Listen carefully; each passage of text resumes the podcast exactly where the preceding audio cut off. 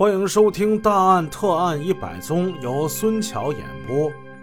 上回故事我们说到，穆英、董慧二人先后将王英母子打晕，打那个孩子没费太大劲儿，孩子本身已经就是在病重之中，主要得收拾这个王英。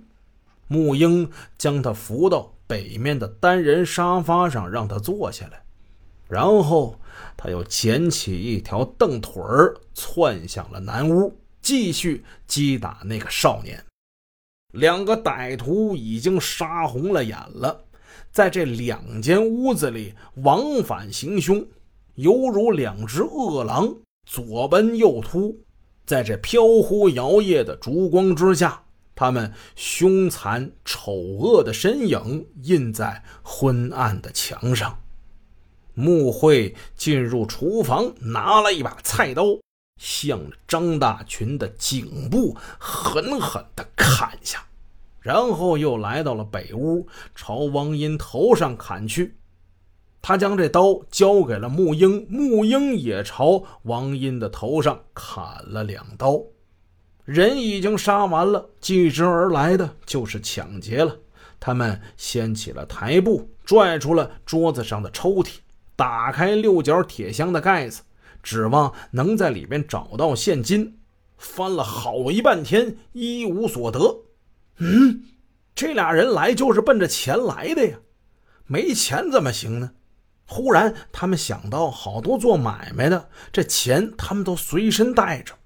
穆慧一伸手，打开了王英尸体的上衣兜，从里边拽出了一沓钞票，钱已得手，然后就是灭迹了。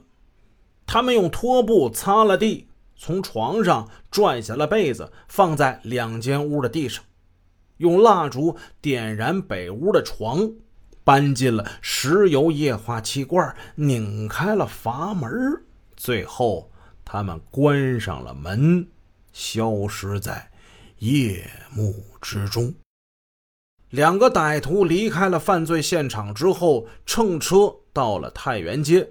他们将那个最先使用的第四件凶器，装有铁筷子的小文件包扔到一个公共厕所内，然后走到了南站旅社餐厅，在那里，他们二人喝了啤酒，还吃了饭，从赃款之中花了十块钱，刨出去这十块钱还剩下一百四十块，二人决定一人一半，均分了。然后各自回家。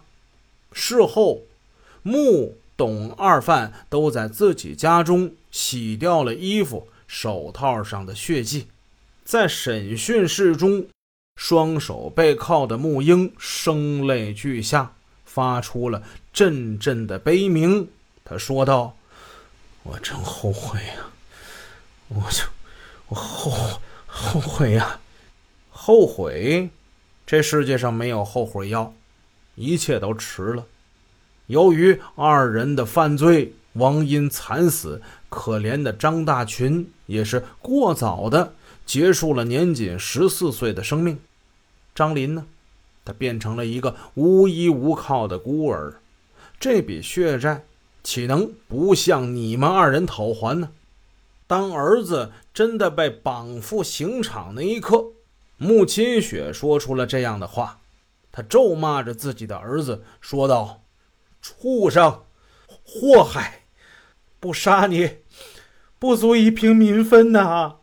咱们再看董慧，这个见利忘义、凶狠残暴的歹徒，身陷囹圄之后，同样在忏悔自己的罪行。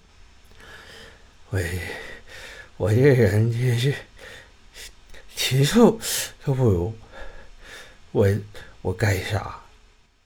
不过，当他面对预审员的时候，他却自作聪明的提出了一个令人意想不到的要求。我我觉得吧，就是枪枪毙我是完全可以理解的，但是就是我不懂为什么要剥夺我的政治权利呢？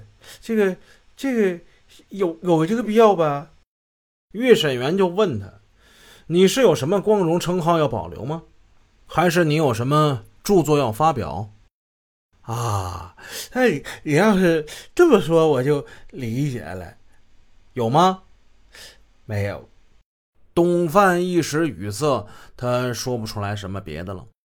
怎么形容这二人呢？真是又可笑又可悲。一九八五年四月二十七日，穆董二犯被依法执行枪决。这正是所债变悲剧。行凶必自毙，寄予世上人，守法要切记。好，以上就是我们这个故事的全部内容了。我是孙桥，咱们明天下个案子见。本集已播讲完毕。如果您喜欢孙桥的作品，欢迎多多点赞评论，这样能帮助我们的专辑让更多朋友听到。感谢您的支持。